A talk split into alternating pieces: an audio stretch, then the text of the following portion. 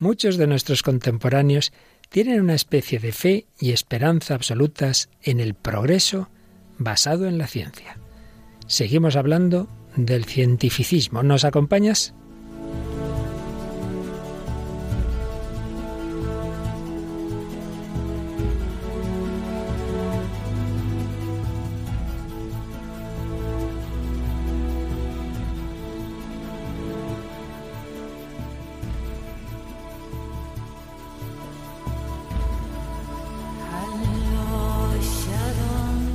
El hombre de hoy y Dios, con el padre Luis Fernando de Prada.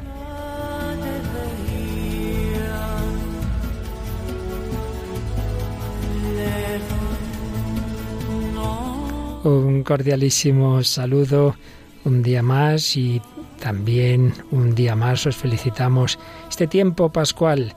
Todo él nos recuerda que estamos llamados a una gran esperanza, la esperanza de la vida eterna, la esperanza de contemplar a Dios, porque Jesucristo resucitado nos ha abierto las puertas de ese cara a cara con Dios nuestro Señor.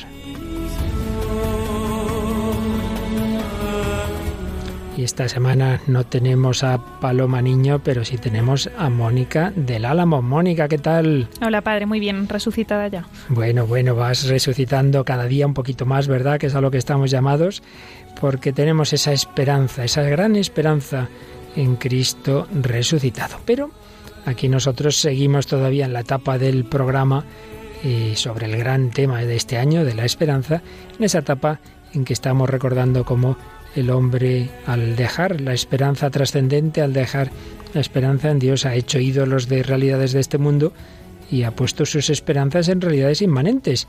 Estamos con esas ideologías de la modernidad y habíamos hablado el día pasado del cientificismo y seguimos hablando de ello. Hablaremos del progreso, hablaremos, tú nos traes una obra que sorprende porque así de primeras uno no se imagina que tenga que ver con el tema lo que nos traes hoy, que es qué obra literaria nos traes.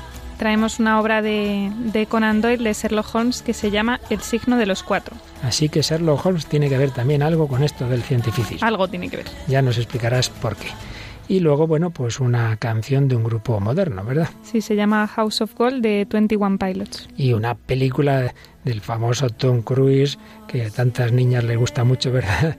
Y la película tiene su intriga y tiene que ver también con el cientificismo. Sí, se llama Minority Report. Bueno, pues hablaremos de ello.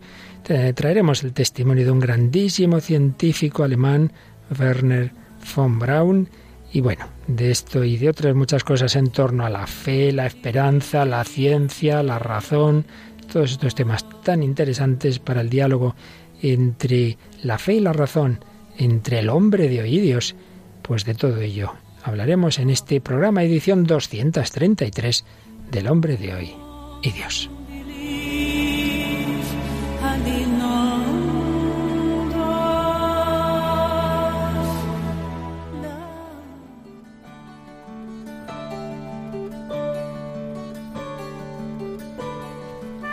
Un día más vamos a servirnos de este gran autor francés, Remy Bragg, en su obra reciente, El reino del hombre. Nos va a hablar hoy de la idea de progreso, de cómo esas esperanzas inmanentes, veíamos el día pasado Francis Bacon, vimos el cientificismo, pues como todas esas esperanzas están sostenidas por una concepción de nuestra relación con el tiempo, una relación que los logros técnicos que se fueron produciendo en esos siglos XVII, XVIII, XIX, pues iban corroborando y que llevaron a una generalización, dado que avanzamos en lo científico y lo técnico, pues se ve que todo, todo vamos a mejor, la humanidad va mejor, el progreso, visión positiva del porvenir.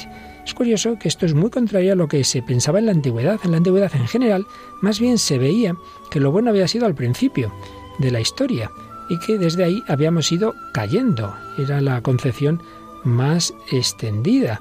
Y así aparece en Séneca, Tácito, Macrobio, aparecen en los griegos. San Agustín distinguirá los progresos materiales del progreso espiritual y niega que los progresos materiales sean siempre signos de que va a haber un progreso espiritual. Por supuesto, el Islam ortodoxo será hostil a la idea de progreso.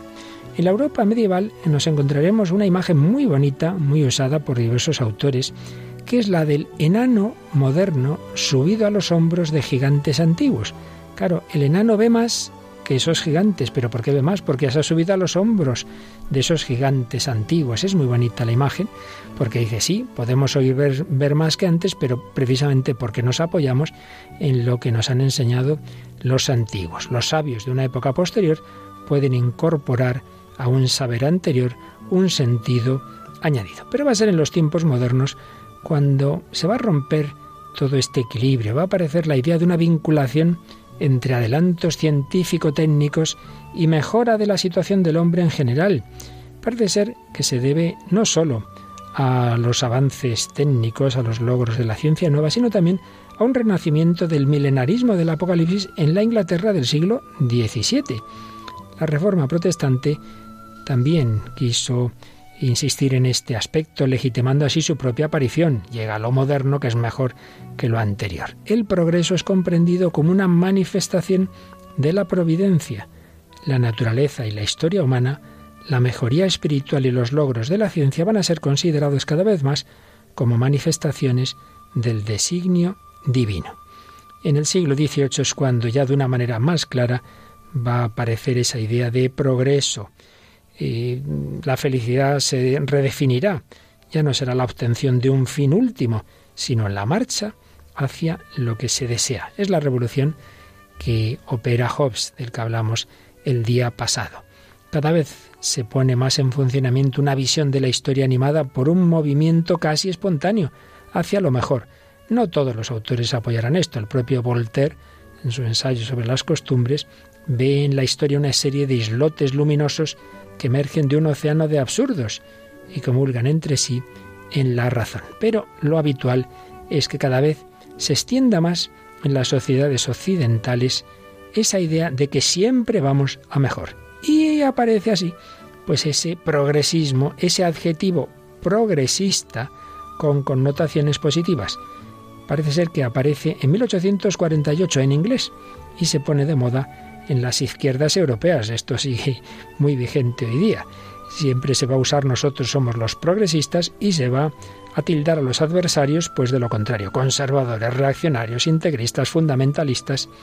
Ahora bien, si está claro que en las técnicas, en la ciencia, hay un avance, de ninguna manera se puede eso afirmar tan claramente en, los aspectos morales, en la civilización. Mucho más discutible aún es la relación de causa y efecto entre el crecimiento del saber y del poder sobre las cosas y las consecuencias morales que eso produce.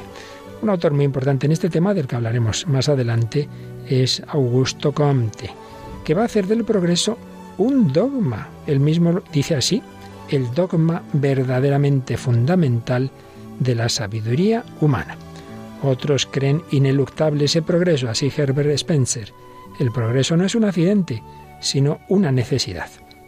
Y un punto fundamental para toda esta ideología del progreso será la aparición de Darwin, su teoría de la evolución de las especies. Entonces parece que el progreso recibe una base científica. Lo que ocurre en la naturaleza, pues se prolonga en la historia, así como han ido apareciendo especies cada vez mejores, cada vez más perfectas, pues también el hombre va a mejor.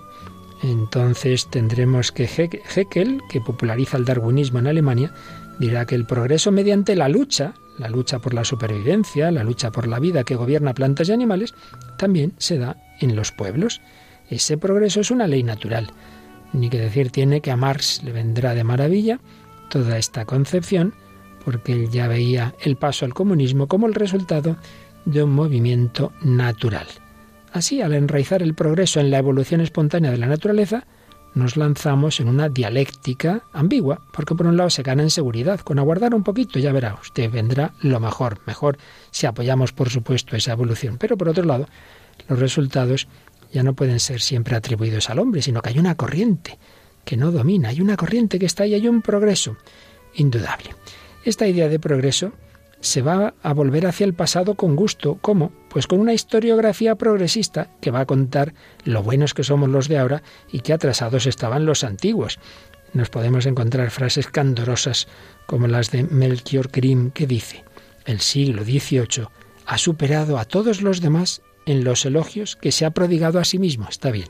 Esto es como cuando decimos de alguien está encantado de conocerse a sí mismo. Y tendremos ahí una obra importante, Turgot, que tiene esa tabla filosófica del progreso sucesivo del espíritu humano. Van a aparecer una, va a aparecer una disciplina nueva, la historia de las ciencias. Van a aparecer periódicos que se llaman así el progreso, el progreso. Una visión progresista que culmina en el tratado que con Dorset eh, solamente pudo esbozar esa Inquisición sobre una tabla histórica del progreso del espíritu humano, publicada en 1794. Es quizá la mejor ilustración de una fe ingenua que va del progreso del saber al de las costumbres y los regímenes políticos. Como veis, muchos autores franceses, pero los ingleses no se quedan atrás. Joseph Priestley contempla un progreso sin límites. Richard Price ve en los progresos de la ciencia de Newton las señales de un milenio que se acerca combina la fe en la providencia de un ministro presbiteriano con la visión histórica de Condorcet. El contenido central del progreso es el poder. Y si esa mirada al pasado da lugar a una historiografía progresista, también se mira al futuro. Pero de esto ya hablamos el día pasado. Esas visiones utópicas y distópicas, pero que todas se basan en lo mismo. Gracias sobre todo a la ciencia, la humanidad siempre progresa hacia lo mejor.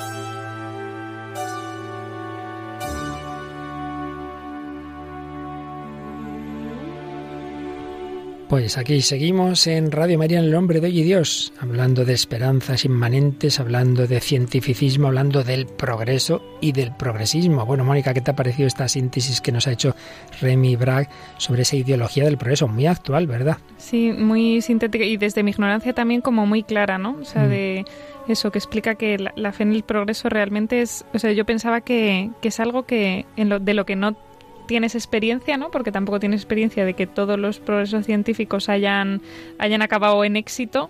Y luego además, que es eso? Es una fe casi más admirable que la fe en, en Dios, porque ahí tienes más o menos, pues yo qué sé, cierta experiencia, cierta mm, intuición de alguna manera, pero esto es una fe absoluta, decir, bueno, todo va a ir a mejor. Sí, sí. ¿Y por qué? ¿Dónde está eso dicho? Es indudable en el tema técnico, ahí nadie lo duda, pero claro, es que la técnica se puso para hacer bombas atómicas y cargarse a la humanidad, con lo cual el progreso no, un moral no parece que esté muy claro que dependa del progreso técnico. Seguimos hablando de ello enseguida, pero antes, ya que te tenemos y nos has traído, como siempre, una obra literaria, decíamos que en la presentación que nos puede sorprender que tenga algo que ver con este tema, Sherlock Holmes. Cuéntanos.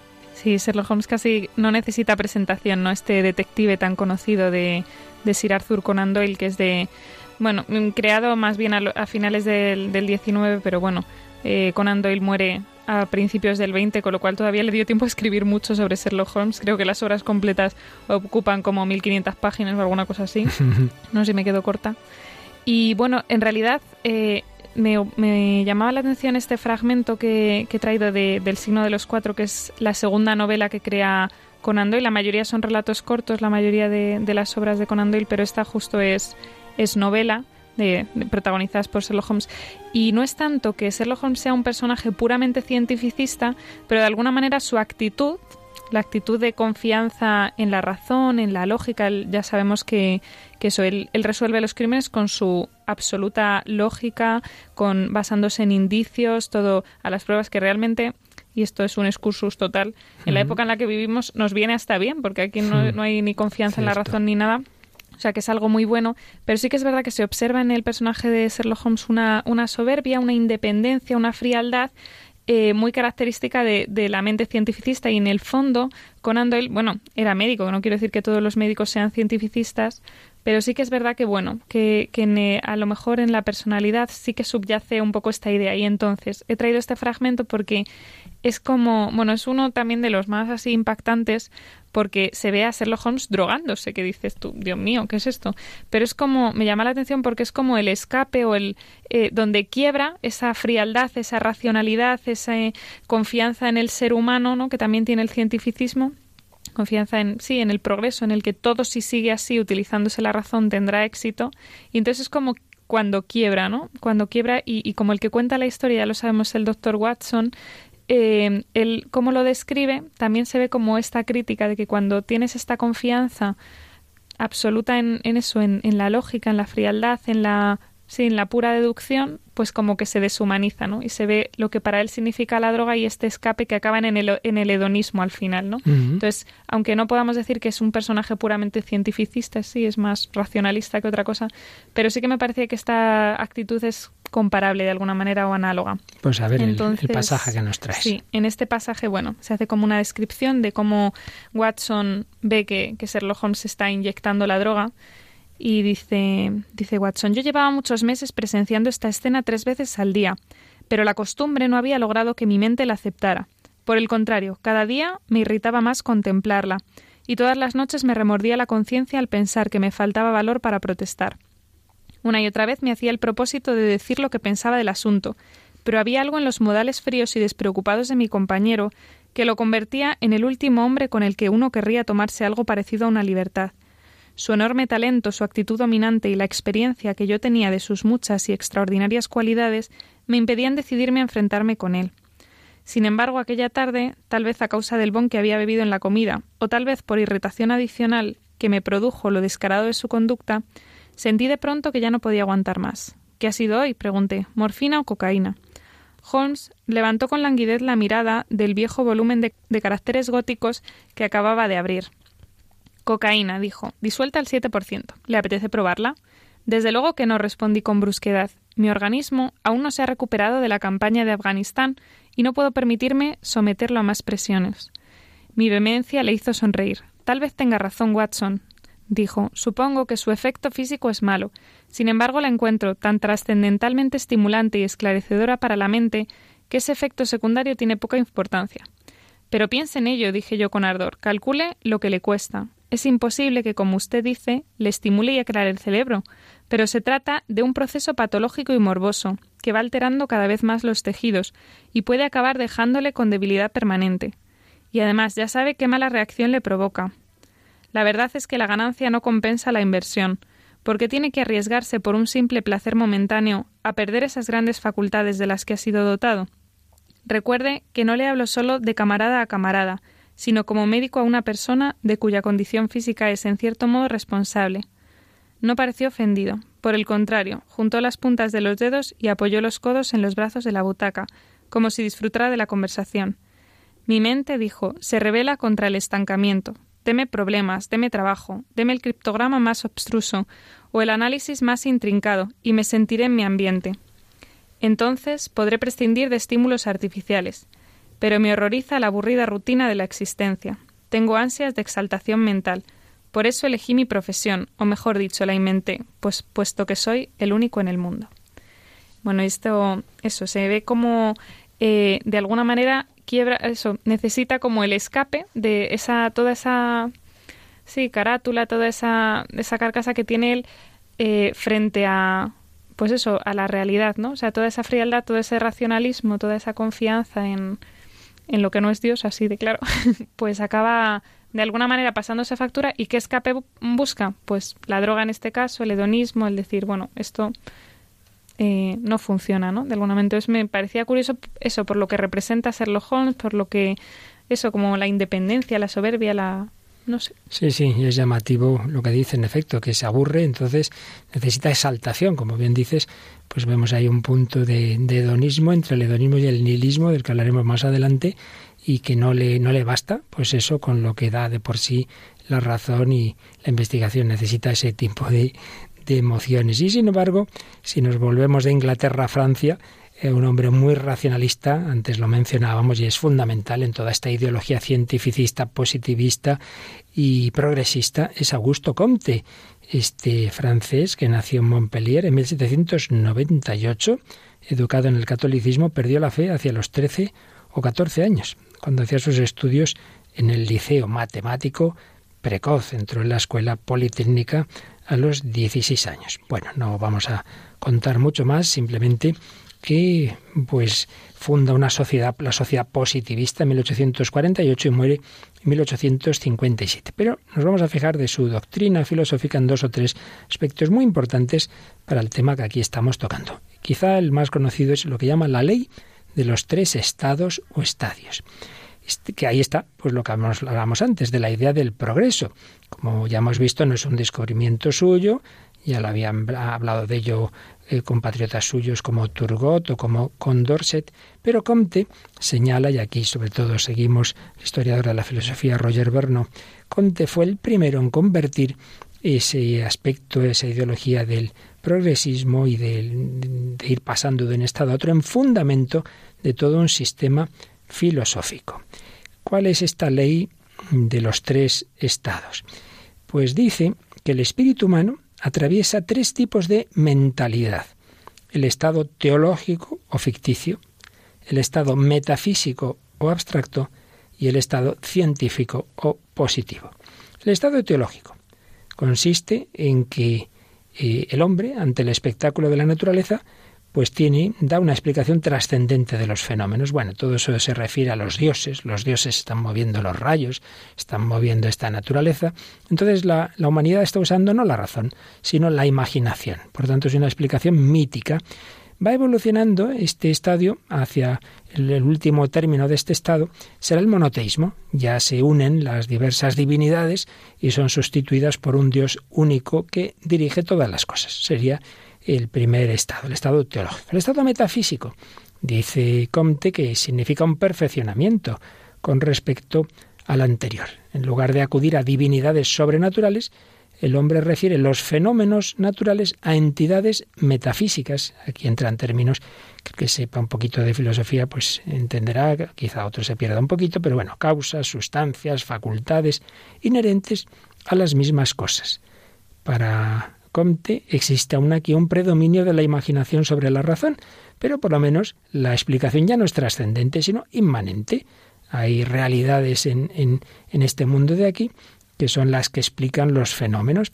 El término de este estado es la teoría según la cual hay un principio único, la naturaleza, que absorbe todas las entidades diversas. Y después del estado teológico o mítico o ficticio y el estado metafísico o abstracto, llegamos al estado positivo o científico, el cual renuncia a toda explicación, sea trascendente como en el primero, sea inmanente como en el segundo, y se atiene solo a los hechos, de ahí viene lo de positivo, a los hechos conocidos por la observación y la experiencia.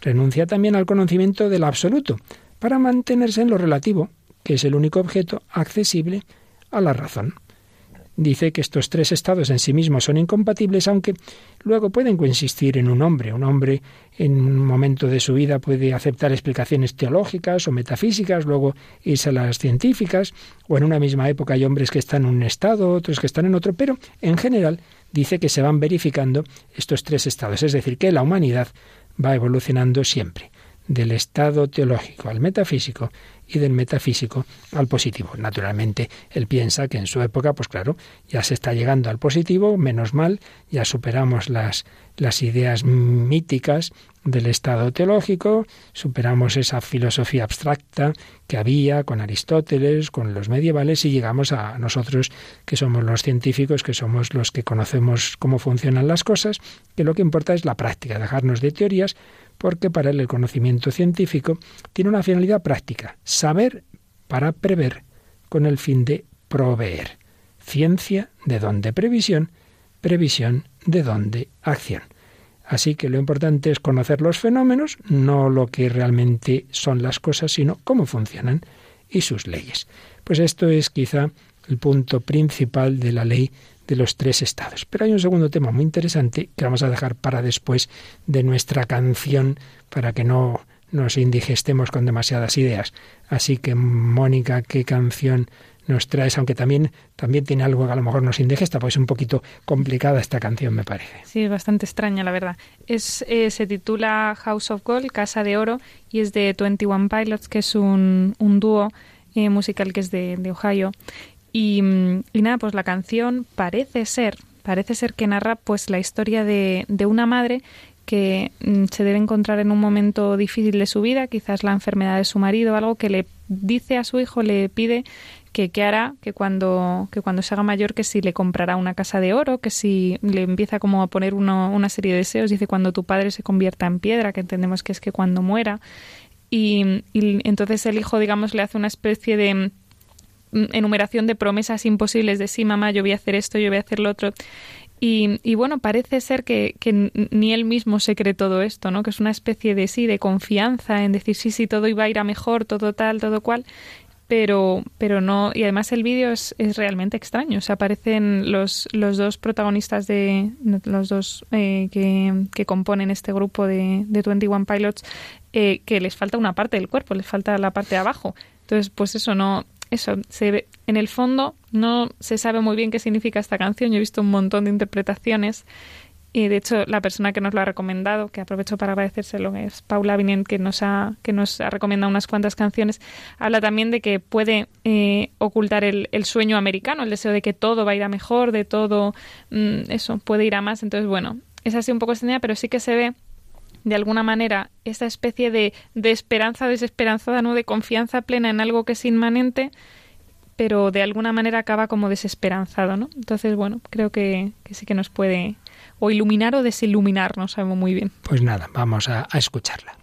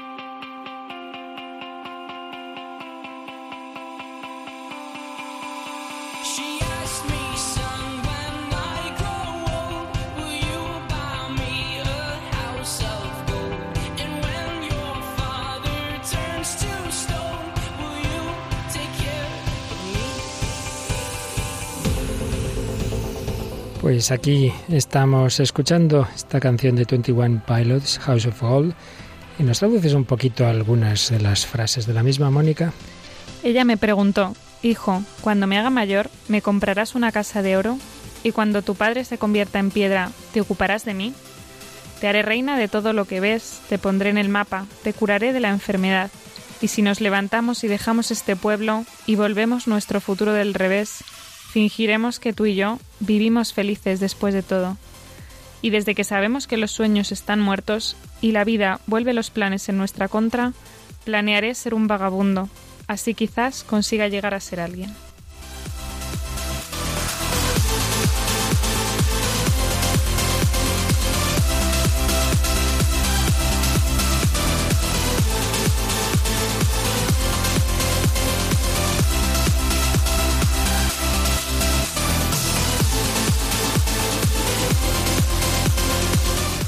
House of Gold, Casa de Oro de 21 Pilots, aquí en Radio María, en El Hombre de Hoy Dios, hablando de esas esperanzas inmanentes de la humanidad, esa fe ciega en el progreso, en la ciencia. Y como tantas veces hemos hablado aquí, ocurre un fenómeno curioso. Nosotros que estamos tan convencidos de que el hombre lo sepa o no, lo crea o no, está hecho por Dios y para Dios, tiene un sentido religioso, ¿qué ocurre? Cuando ese sentido religioso no se dirige a Dios, se crean al final religiones inmanentes, se crean ideologías, sistemas, que en lugar de Dios ponen una realidad y todo en función de ella. Bueno, pues uno de los casos que ya hasta resultan chuscos en que esto se ha dado en la historia del pensamiento es el autor que estábamos viendo, Augusto Comte, que no se le ocurre mejor cosa, después de haber hablado tanto de la ciencia, que construir una especie de lo que llama la religión de la humanidad. Porque Comte reconoce que la religión es indispensable para la vida social porque es principio de unidad que unía a las sociedades antes, pues una fe común. Así ocurre todavía en diversas sociedades en las que no es así, pues la cosa está bastante complicada. Pero claro, como él ya piensa que hay que superar el estado teológico, pues hay que dar una religión a esta nueva humanidad científica. Bueno, pues la religión de la humanidad que está constituida por tres elementos. Una fe en un poder exterior, un culto, sentimiento de respeto hacia una potencia y un régimen, es decir, una conducta impuesta por ese respeto y que se expresa por una moral, una liturgia y una política. Así pues, el positivismo cientificista desemboca lógicamente en una religión, que obviamente no se dirige a Dios. El positivismo no es que niegue la existencia de Dios, pero declara que esta es incognoscible, no podemos saber si existe o no existe. Dirá Litre, el absoluto es un océano para el cual carecemos de brújula y de vela. En esta perspectiva, el ser más grande que el hombre puede conocer es la humanidad. Y todos somos parte de ella, pero es esa es como una realidad superior que nos domina, nos sobrepasa, merece nuestra adoración. Y a la humanidad añade mm, los elementos que la hacen posible, la tierra y el aire, y se obtiene así una trinidad, el gran ser, el gran fetiche y el gran medio. La humanidad, dirá Comte, se compone más de muertos que de vivos, y es que el culto va a consistir en la conmemoración de los grandes hombres que han sido los bienhechores de la humanidad. Bueno, pues fíjense ustedes, se consagra un mes a los más grandes, un domingo a los que no lo son tanto y un día a los pequeños. Los domingos del mes de Descartes se van a conmemorar Santo Tomás, a Bacon, a Leibniz, a Hume. Esta supervivencia de los muertos en el pensamiento de los vivos es la inmortalidad subjetiva.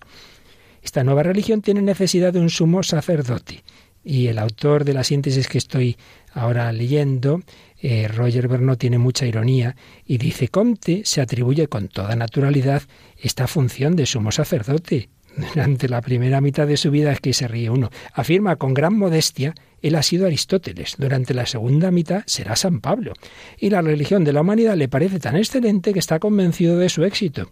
En 1851 escribía, no dudo de que antes de 1860 predicaré el positivismo en la Catedral de Notre Dame. Madre mía.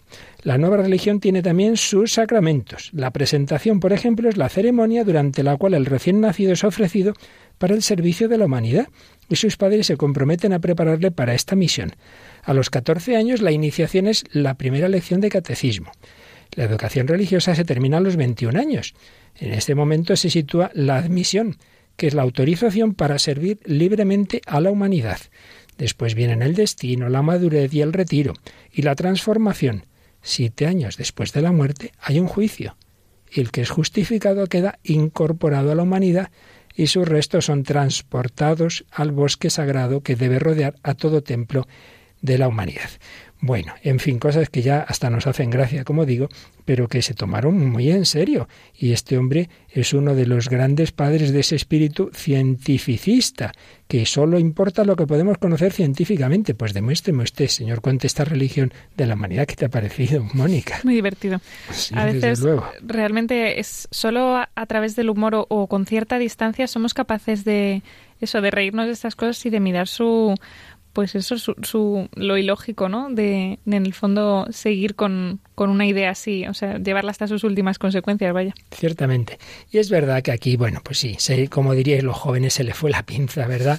Y llevó hasta las últimas consecuencias esta ideología, pero sin llegar a estos extremos tan curiosos, qué duda cabe de que se ha extendido muchísimo siglo XIX, siglo XX, siglo XXI esa mentalidad de que nada, la ciencia un día lo explicará todo, todo lo conseguiremos.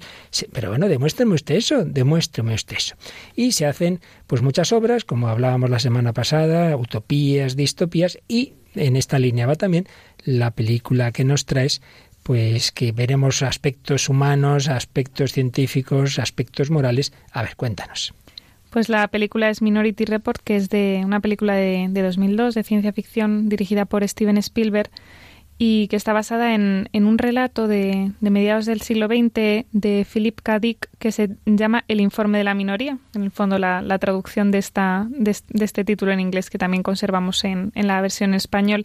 Y es curioso porque bueno, se sitúa en Washington en, en el año 2054 y consiguen, al parecer consiguen en esta sociedad una de las cosas que todos podríamos soñar, quitar ah, el crimen. Si te parece, vamos a escuchar precisamente el anuncio que aparece en televisión, etcétera, eh, de, de, lo que ya estabas comentándonos, pero lo escuchamos mejor en la propia película. Imagínense un mundo sin crímenes. Perdí a mi mejor amiga. Perdí a mi tío. Perdí a papá. Perdí a mi padre. Perdí a mi mujer. Hace apenas seis años la tasa de homicidios en este país había alcanzado proporciones de epidemia. Parecía que solo un milagro detendría aquel baño de sangre. Pero en vez de un milagro se nos concedieron tres.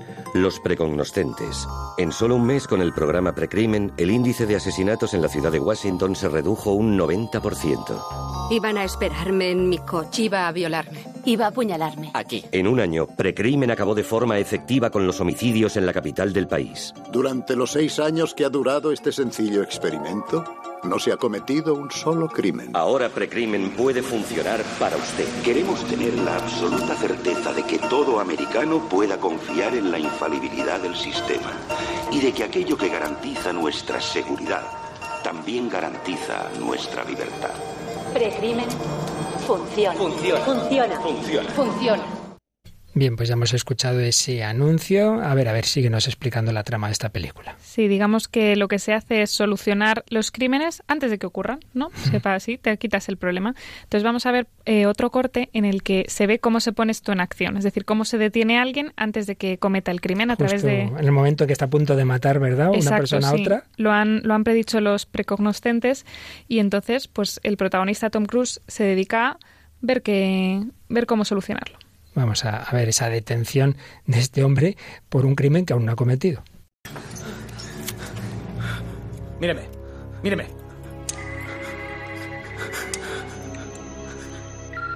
Positivo, es Howard Marks. Señor Marks, por orden de la División Precrimen del Distrito de Columbia, le detengo por el futuro asesinato de Sarah Marks y Donald Dubin que iba a suceder hoy, 15 de abril, a las 08 horas 04 minutos. No, yo no he hecho nada. Sara. Su sombrero. No me pongan el halo.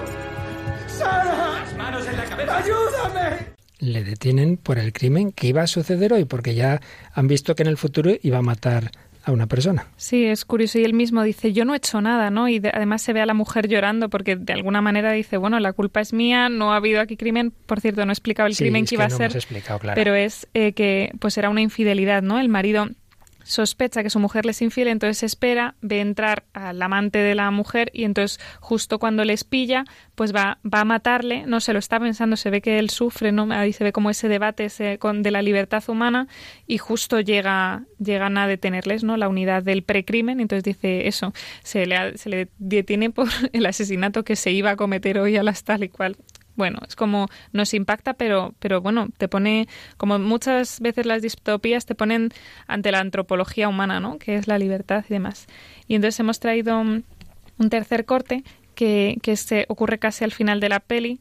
Hemos eso, intentado respetar para no hacer spoilers y fastidiar el final a nadie, pero de alguna manera este, el protagonista se enfrenta al que ha inventado todo esto del, del precrime para decirle, para, para, bueno, le echa en cara una serie de cosas que han pasado que él ha hecho mal y entonces eh, parece ser que los precognoscentes eh, predicen este crimen, pero el, el crimen que, que, puede ser que haga este, este señor, el, el, el, que ha ideado toda esta historia, de matar a, al protagonista, al que, eh, a Tom Cruise. Entonces, eh, se ve aquí como este debate entre, bueno, pues ahora se pone en juego si esto es verdad, si no es verdad, y la libertad humana. Escuchamos. La mar se acabó.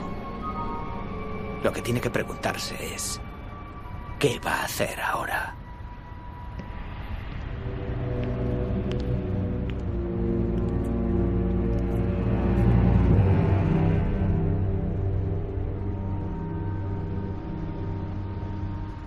Sin duda los Precoqui han visto esto. Sin duda. Se da cuenta del dilema, ¿no? Si no me mata, es un error de los Precoqui, adiós a precrimen. Pero si decide matarme, se acabó para usted. Prueba de que el sistema funciona, que los Precoq acertaron.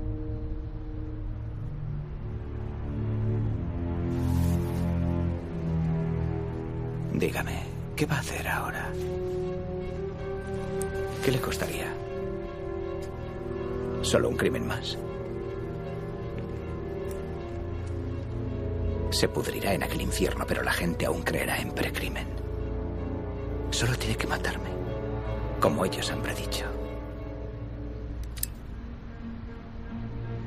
Excepto que usted conoce su propio futuro y por lo tanto aún está a tiempo de cambiarlo.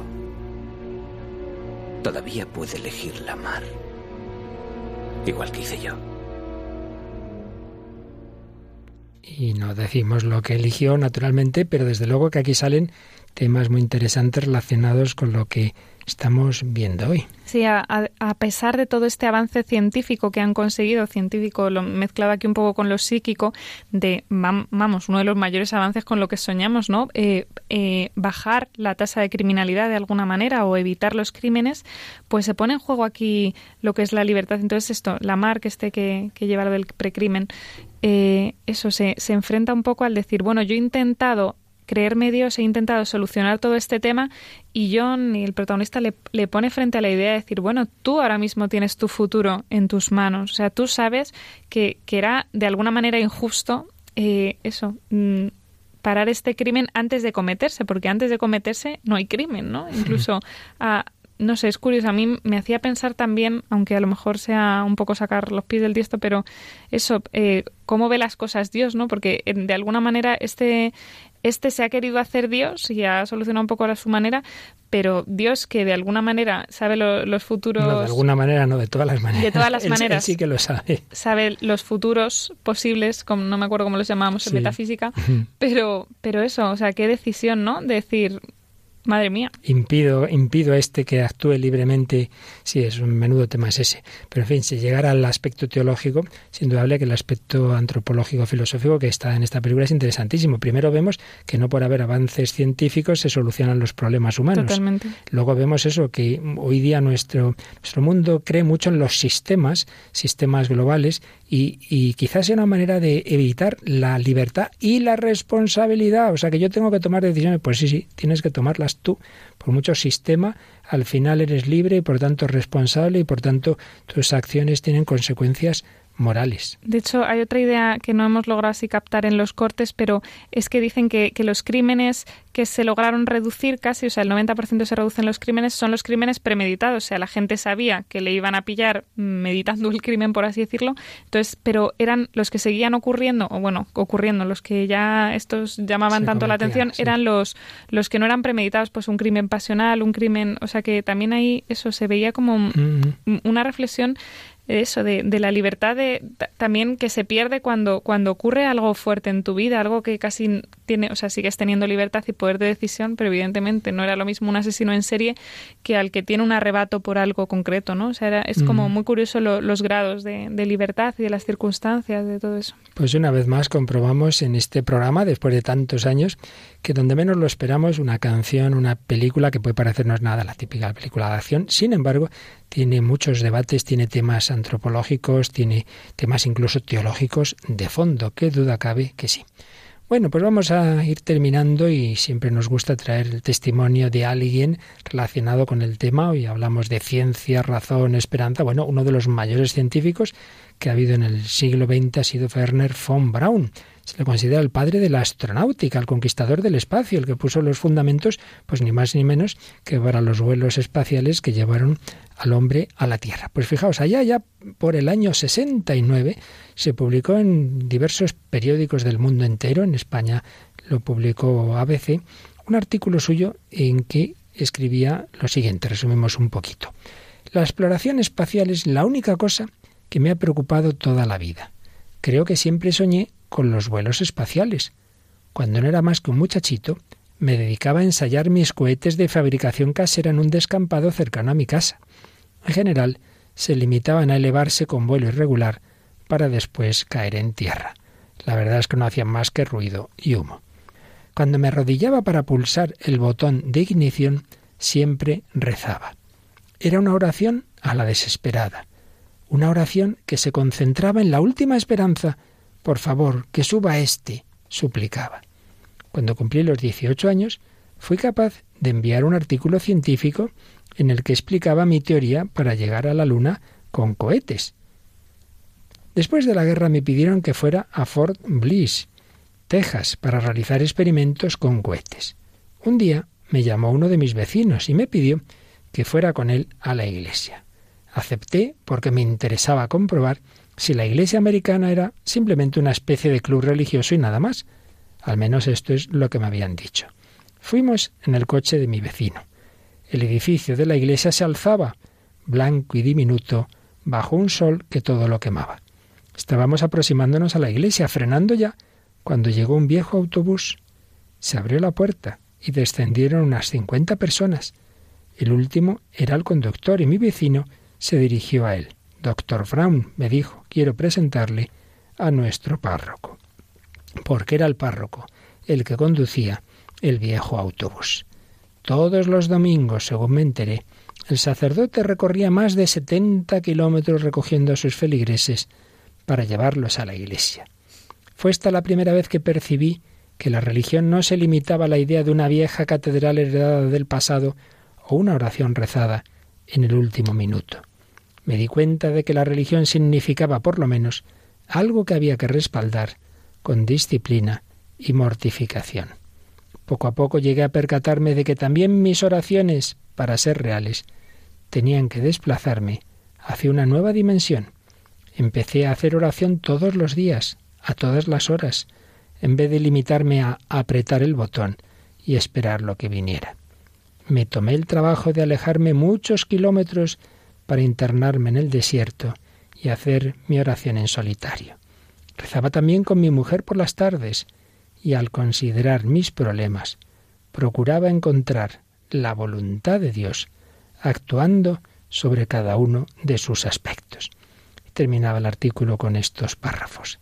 En nuestra época de vuelos espaciales y fisiones nucleares, es preciso conseguir una atmósfera ética y moral que gobierne nuestro control de poder. Y esto puede conseguirse solamente dedicando muchas horas a esa concentración profunda que llamamos oración. Y yo me pregunto, ¿queremos hacerlo así? Es necesario esforzarse para conseguirlo. La oración puede llegar a convertirse en un trabajo realmente duro, pero la verdad es que es el trabajo más importante que podemos realizar en el momento actual. Pues un artículo interesantísimo que escrito por uno de los mayores científicos, como decimos, de, del tiempo contemporáneo, gran iniciador de lo que han sido los vuelos espaciales, que diga que en esta nuestra época eh, necesitamos mucho tiempo para la oración, para conseguir una atmósfera ética y moral, y que eso es lo más importante, el trabajo más importante que podemos realizar no son el lanzar esos cohetes, sino que es la oración. Creo que es todo un testimonio. Pero vamos a terminar eh, recordando que, que es solo el Señor, el Señor de la historia, que es solo el Hijo de Dios, Creador y Redentor, el muerto y resucitado, el que es capaz de todo, que nada es imposible para el Señor, que nada es imposible para ti, Jesús, que debemos poner nuestra esperanza plena y definitiva solo en ti, no en nosotros mismos, no en nuestras reflexiones, no en nuestra ciencia, no en nuestra técnica. Todo es bueno, todos son también dones que Dios nos da, pero que en definitiva son un reflejo pequeño de aquel que Él tiene todo en su mano. ¿Por qué tengo miedo? Si nada es imposible para ti, ¿por qué tengo miedo? Si nada es imposible para ti, ¿por qué tengo miedo? Si nada es imposible para ti, ¿por qué tengo miedo? Si nada es imposible para ti.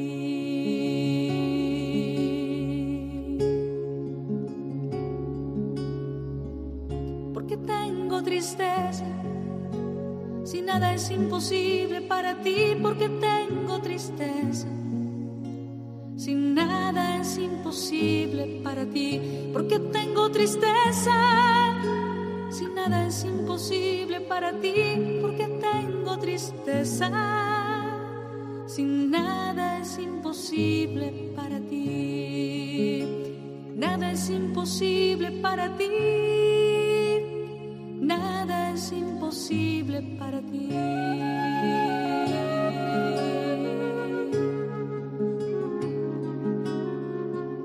Porque tengo dudas, si nada es imposible para ti, porque tengo dudas. Si nada es imposible para ti, porque tengo dudas. Si nada es imposible para ti, porque tengo dudas sin nada es imposible para ti.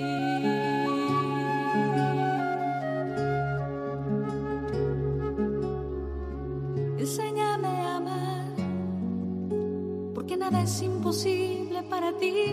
Enséñame a amar, porque nada es imposible para ti. Enséñame a perdonar nada es imposible para ti. Enséñame a perdonar, porque nada es imposible para ti. Nada es imposible para ti. Nada es imposible para ti.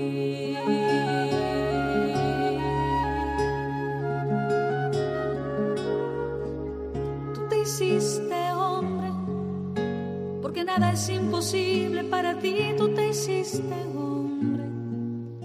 Porque nada es imposible para ti, tú te hiciste hombre.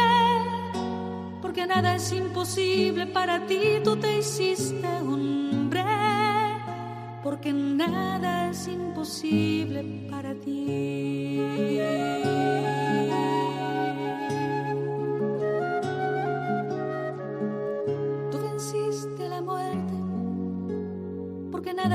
Imposible para ti, tú venciste a la muerte. Porque nada es imposible para ti, tú estás entre... Ni el hombre ni su ciencia podrán vencer la muerte, el pecado, la limitación. Pero en cambio, Jesucristo sí, nada es imposible para ti. Nada es imposible para ti Nada es imposible para ti porque tengo miedo. Si nada es imposible para ti porque tengo miedo. Si nada es imposible para ti.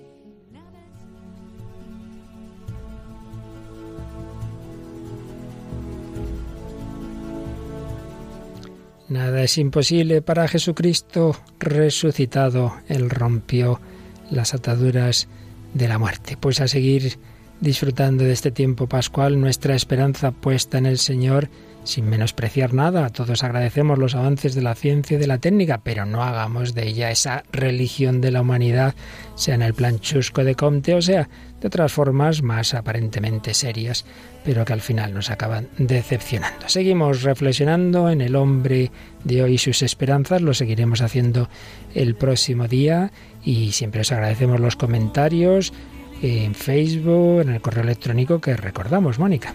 El correo es el hombre de hoy Dios arroba radiomaria.es y ya sabéis que en Facebook o a través de las publicaciones en Radio María España o a través de del propio El Hombre de Hoy Dios, que también El Hombre de Dios en el buscador de Facebook, en efecto aparece nuestra página. Pues gracias una vez más a Mónica del Álamo Toraño, gracias a Javi Pérez en el control y a todos vosotros, queridos amigos, que con un servidor que nos habla, Padre Luis Fernando de Prada, pues seguimos este camino hacia aquel cuyas esperanzas, aquel que colma todas nuestras esperanzas, porque ha vencido